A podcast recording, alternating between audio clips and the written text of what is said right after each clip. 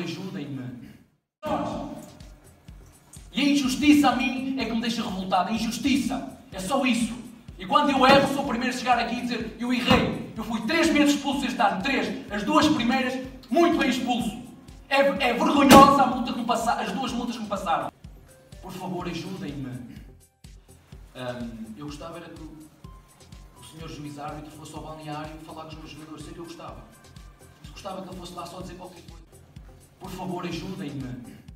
E quando olharmos todos para esta garrafa que está aqui, uns não vejam Coca-Cola, outros vejam Sprite, vejam todos a mesma água que eu estou a beber. Isso é que é o grande problema e isso aqui é, é, é que descredibiliza todo, o nosso trabalho. Por favor, ajudem-me.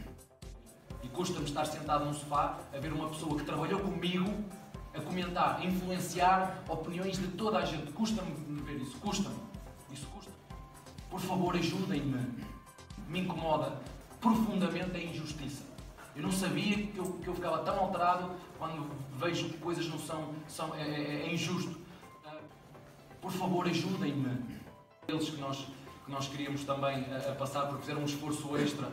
Um, eu tenho pessoas da família que gastaram 50 euros para viver aqui o, o, o jogo, gastaram 15 euros porque foi o mais baratinho, gastaram mais 10 euros de gasolina, mais 10 euros de portagem, ainda tiveram que pagar a comida e para, para poder vir o, eh, ver aqui o jogo.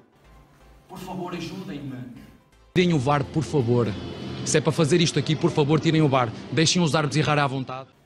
Por favor, ajudem-me. O português está mal, temos que perceber. Por favor, ajudem-me. Um mais um é igual a um? Ou um mais um é igual a dois? Deixem o vosso gosto e inscrevam-se ou subscrevam ao canal.